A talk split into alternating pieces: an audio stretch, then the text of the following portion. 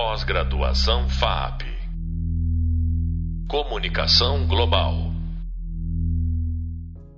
Olá, eu sou o professor Luiz Bueno e neste último podcast da disciplina de Guerras Culturais, nós vamos acompanhar a assimilação das ideias da alt-right americana por brasileiros e a entrada da direita radical no Brasil. Bem, nós no episódio anterior é, fizemos um panorama de como a alt-right americana é, consegue espalhar, inclusive, alguns dos seus, dos seus ideias no mundo, encontra é, outros ativistas que também se identificam e alguns países é, adotam esses valores nas suas campanhas. Nós falamos especificamente do caso da Hungria, além dos Estados Unidos, que adotam essas práticas comunicacionais. Vimos também como isso afetou a Grã-Bretanha na campanha do Brexit, mas para além disso, e se nós investigarmos, haverá também outros países uh, mundo afora que também têm sofrido esta uh, influência ou recebido essa influência da alt-right americana e os seus métodos comunicacionais e de campanha política. E aí nos cabe perguntar, então, se isso já vinha acontecendo há tantos anos nos, nos Estados Unidos e que, inclusive, levou à eleição de Donald Trump com uma eficiência muito grande, uh, e se a guerra cultural já estava ocorrendo nos Estados Unidos desde os anos 60, uh, ah, podemos perguntar por que, que ela teria, uh, apesar dessa presença agora imediata, por que, que ela teria demorado tanto para chegar aqui? Ou pelo menos o que explica este, este espaço de tempo, já que a cultura americana e a política americana são tão importantes no Brasil, porque este aspecto não teria chegado com a mesma rapidez? As guerras culturais não foram imediatamente trazidas para cá. O primeiro ponto a notar é exatamente isso, que guerra cultural é um fato ou é uma situação que ocorre dentro do contexto americano. Como nós vimos, não é necessariamente uma experiência internacional, algo que estivesse acontecendo em todos os lugares do mundo, ou pelo menos uma experiência do mundo ocidental. Havia algumas particularidades que eram americanas, dada a sua história própria, o seu lugar no mundo, sua autocompreensão como país. Mas, de qualquer forma, a... os eventos culturais americanos tiveram um enorme impacto no Brasil influenciaram artistas, pensadores, filósofos, políticos, mas em termos de sociedade, nós não vimos aquela mesma divisão cultural chegando por aqui. Como será que nós compreendemos este aspecto tão particular da cultura brasileira que não assimilou a guerra cultural? Fazendo uma perspectiva histórica nossa e retrocedendo um pouco mais na nossa história brasileira, Podemos chegar, por exemplo, até o período da ditadura Vargas. É, neste período, uh, nós sabemos que uh, houve um esforço do Estado brasileiro, dirigido por Vargas, de criar uma ideia de identidade nacional, de que houvesse uma identidade do brasileiro, que o Brasil fosse, na verdade, uma grande cultura homogênea, uma democracia racial, uma sociedade onde, este, onde estes embates, especialmente os raciais, teriam sido superados por conta da miscigenação, desta integração entre a cultura dos europeus colonizadores com os indígenas, que eram os habitantes originários, com os africanos que foram trazidos escravizados para o Brasil. Então, esta mistura dessas três grandes vertentes étnicas, culturais, teriam formado um Brasil se não homogêneo, pelo menos miscigenado. A cultura brasileira seria homogênea na visão do, do governo varguista. A cultura, sim, é que seria o nosso ponto de unidade. E que a miscigenação entre as raças seria o mecanismo que teria impedido que houvessem esses confrontos, em que as raças se entenderiam como muito próximas, a miscigenação impediria uma divisão muito clara entre as raças. Então, o brasileiro não seria muito afeito ao racismo por conta dessa grande miscigenação muito maior do que teria acontecido, por exemplo, na sociedade americana. E esta ideia de que o Brasil tem uma homogeneidade cultural, que o Brasil não tem propriamente no racismo um problema como, há, como haveria em outros países, que portanto não haveria um clima, não haveria um elemento que disparasse esse processo de conflagração, ou seja, de conflito interno no Brasil. E, portanto, os movimentos políticos, movimentos de direitos civis, não teriam o caráter que, que tinham em outros países. O tipo de conflito que nós teríamos internamente seria de outra natureza. No caso varguista, seria praticamente trazer a população trabalhadora eh, para, para a sociedade política, de oferecer, de oferecer a ela direitos civis, etc. Então, esta é uma imagem que se estabelece e que se consolida sobre o Brasil já desde a ditadura Vargas. Quando nós ingressamos no período ditatorial, ou seja, que o regime militar acontece e a ditadura é instaurada, acontece também um fenômeno muito interessante. Há, claro, um, um, um, um esforço de repressão aos movimentos de crítica cultural, há um esforço de repressão a todos os movimentos políticos contrários ao regime, especialmente aqueles identificados com o comunismo, aqueles que seriam identificados como opositores aos interesses norte-americanos. Então, qualquer movimento nesse sentido, especialmente na época da, da, da, no período mais duro da ditadura, foram, foram violentamente perseguidos e reprimidos. Mas, apesar disso, isso quem nos faz perceber é exatamente o crítico literário brasileiro Roberto Schwarz, num ensaio muito importante que ele escreve ainda no, no, período próximo ao final da ditadura, que se chama Cultura e Política, o período 1964 a 1969, está publicado no Brasil pela Companhia das Letras e que cuja referência você pode encontrar no nosso e-book. Ele faz uma apreciação muito interessante, muito surpreendente, podemos dizer. Que, o que seria isso?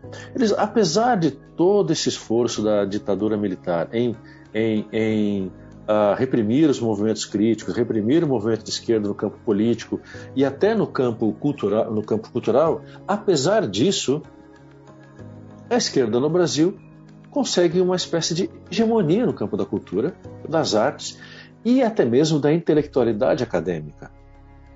Então, diz Robert Schwarzschild que, apesar do regime militar, a esquerda conseguiu florescer no Brasil no, na, no aspecto cultural, a esquerda conseguiu formar uma, um campo linguístico, um campo de valores, um campo de entendimento político praticamente hegemônico e que tomou, é, é, é em sua maioria, o âmbito cultural brasileiro. Então, as artes no campo da música, do teatro, da literatura, do cinema, a produção acadêmica com a, a, sociologia, a ciência política, a filosofia política que se praticava no Brasil, todas elas, todas essas áreas foram imensamente é, influenciadas e, assim, e, assimiladas neste campo é, cultural da esquerda.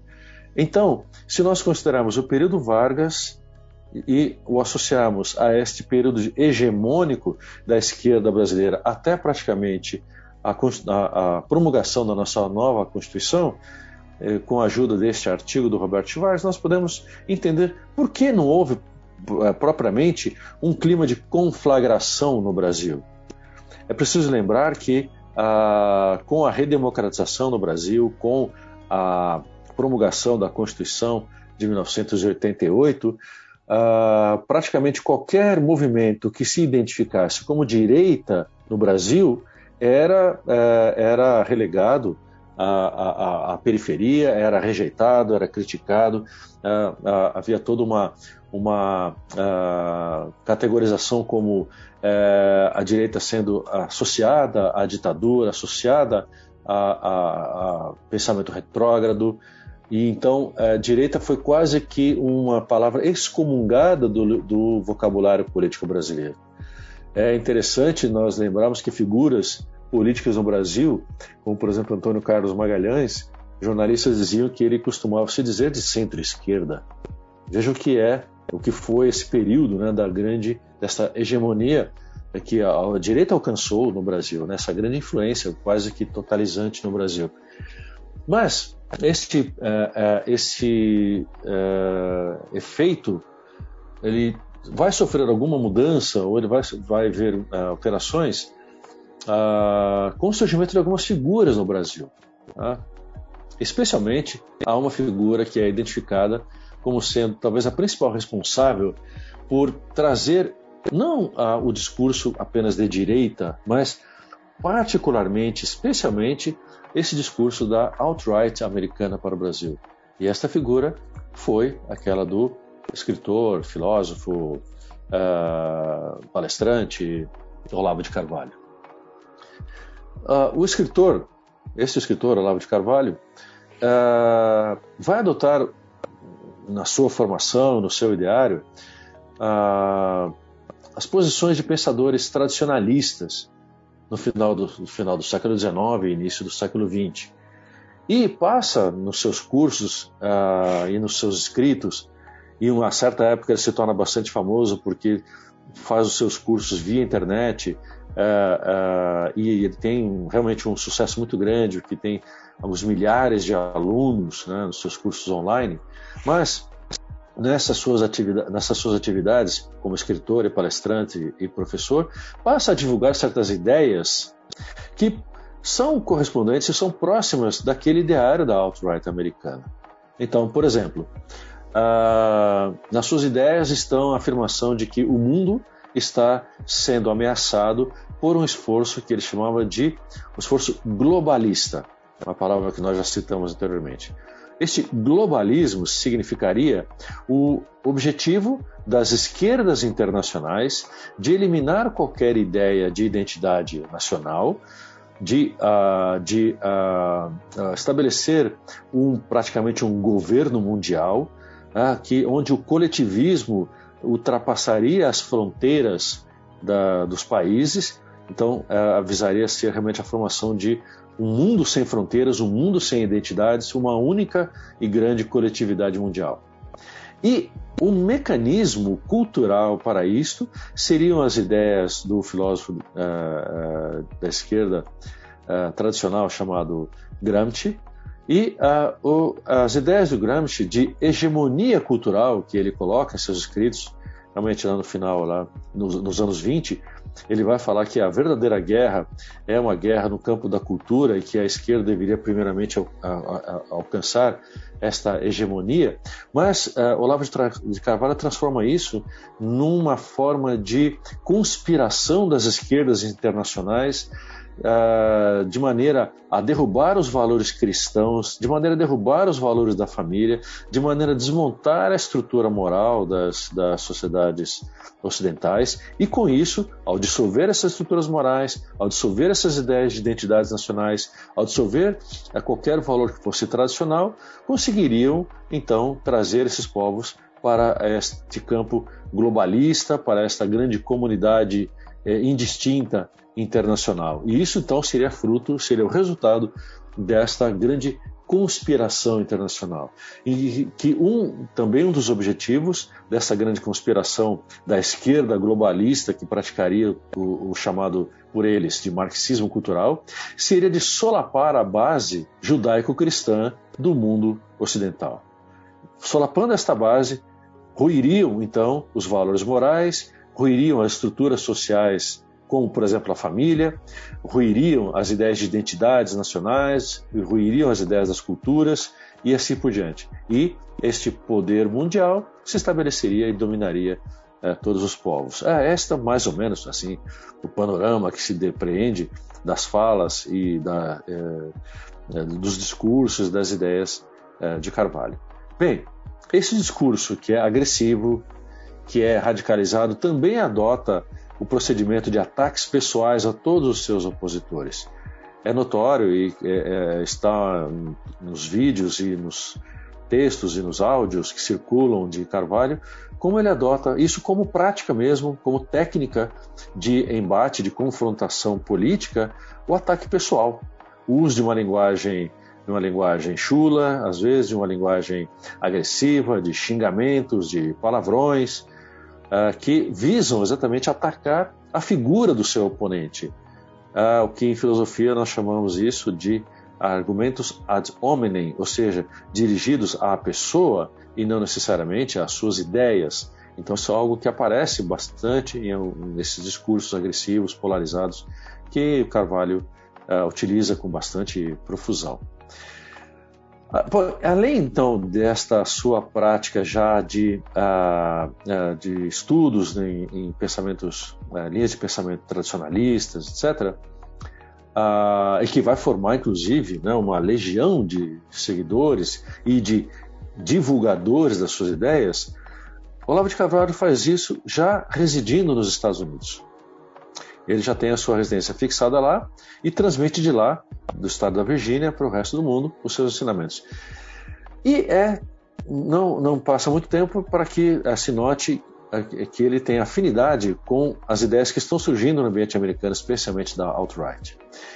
Uh, durante um certo período, há uma figura bastante importante que os nossos autores, Juliano da Empoli, como uh, também Michele Prado, são autores que nós já citamos nos nossos e-books, estão na nossa biografia, uh, eles identificam uma figura bastante importante, que é de Andrew Breitbart.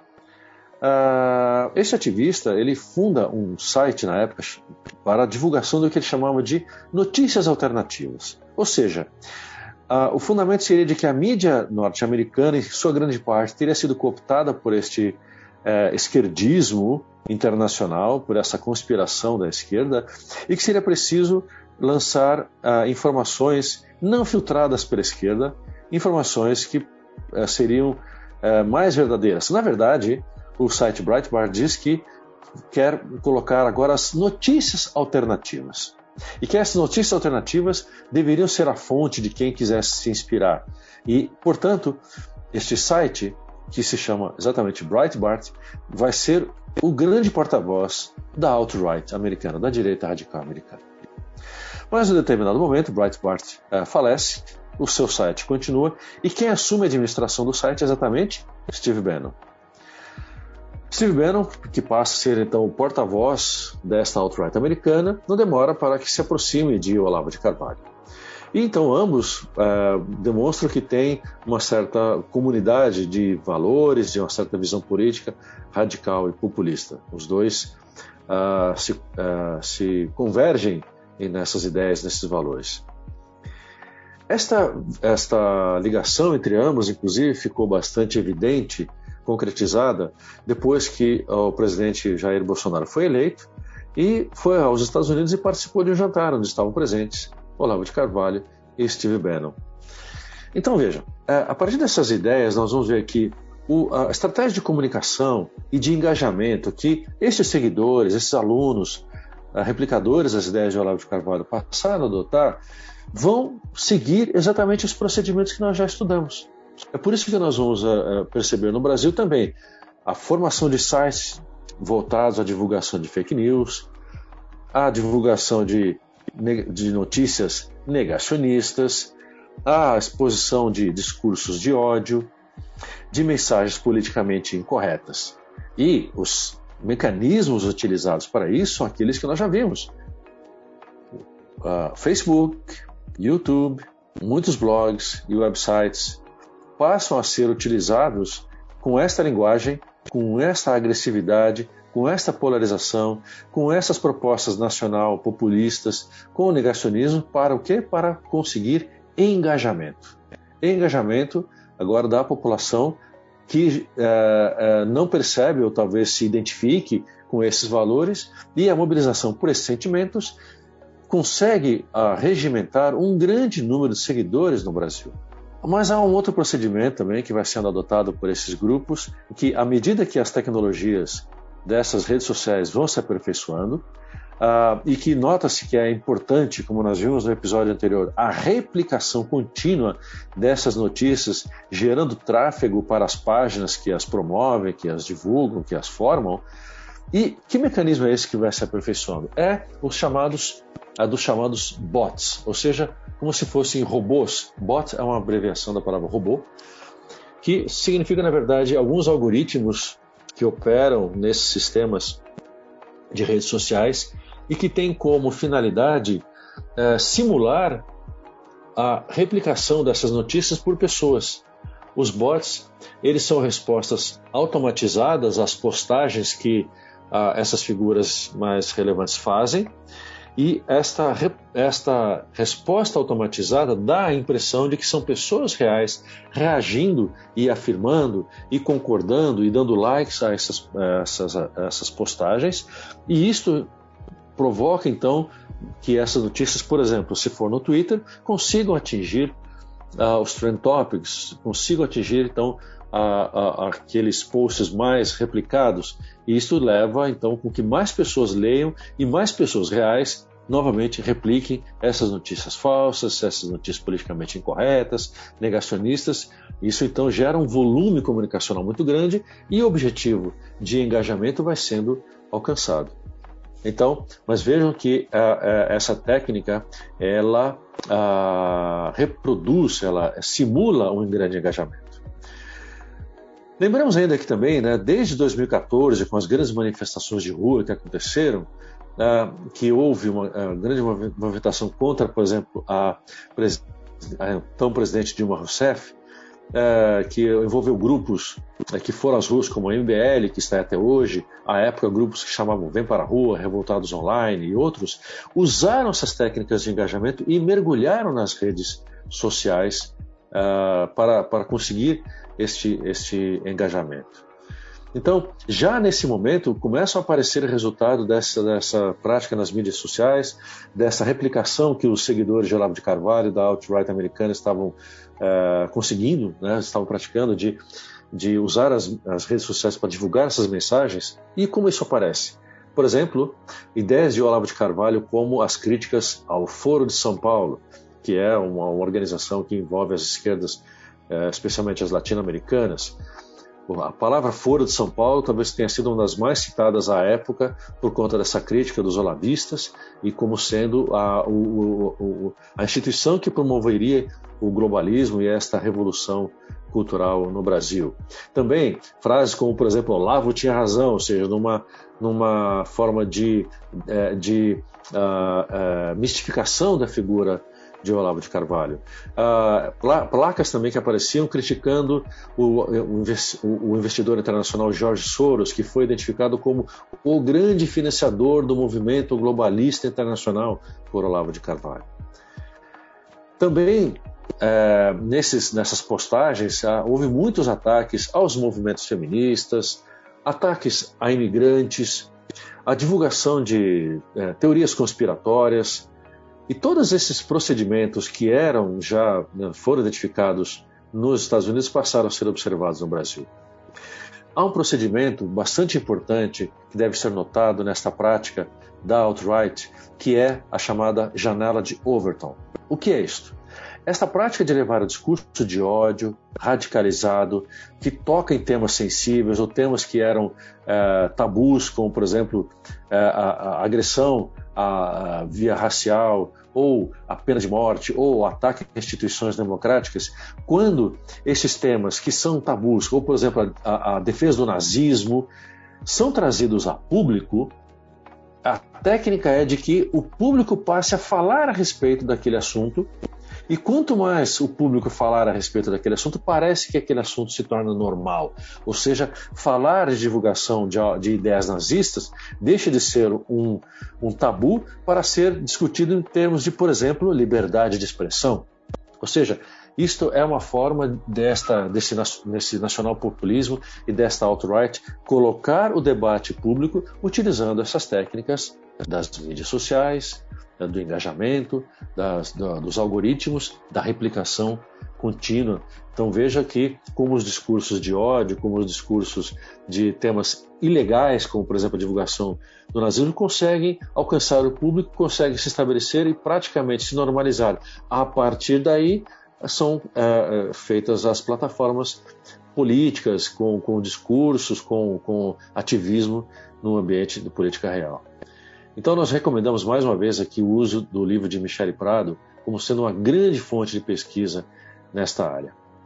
Então, vejam, com isso que nós estamos falando, é, é, é, esta alt-right brasileira adota basicamente os mesmos métodos comunicacionais, me a mesma linguagem, a, a, as mesmas tecnologias da alt-right internacional e americana ataque à reputação de pessoas, visão distorcida de liberdade de expressão, ataque a instituições, defesa do nazismo, tudo isso, discurso de ódio, tudo isso parece normais à medida que essa quantidade de replicações acontece e o público se deixa envolver e parece que está tratando de algo normal, quando na verdade não, está tratando de algo que na nossa própria Constituição brasileira há procedimentos que são considerados crimes.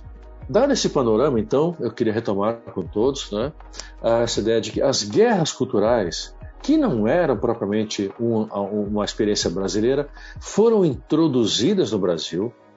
Os mesmos procedimentos de dividir a sociedade brasileira têm sido utilizados, a linguagem política polarizada tem sido utilizada, a linguagem política agressiva tem sido utilizada, os métodos de replicação têm sido utilizados. A cisão na sociedade brasileira é um resultado que nós podemos observar, pelo menos no campo dos discursos, e isto é do interesse desta, desse segmento político brasileiro. Bem, com isso nós percorremos uh, nesses quatro episódios, esses quatro grandes temas, melhor dizendo, nos vários episódios do nosso podcast, todo este campo de discurso que vai da, da pós-verdade, as fake news, as guerras culturais, até a chegada deste ambiente e da alt-right no Brasil, com o uso das mídias sociais, das tecnologias. Então, nós recomendamos sempre que você, para pesquisar, Consulte os e-books, consulte, o e-book com todos os temas, a bibliografia, que está toda fundamentada para que você possa pesquisar mais, saber mais e conhecer melhor todo este ambiente das guerras culturais no Brasil. Você acabou de ouvir mais um podcast sobre o tema As ideias e práticas radicais da alt-right no Brasil, com o professor Luiz Bueno. Pós-graduação FAP Comunicação Global.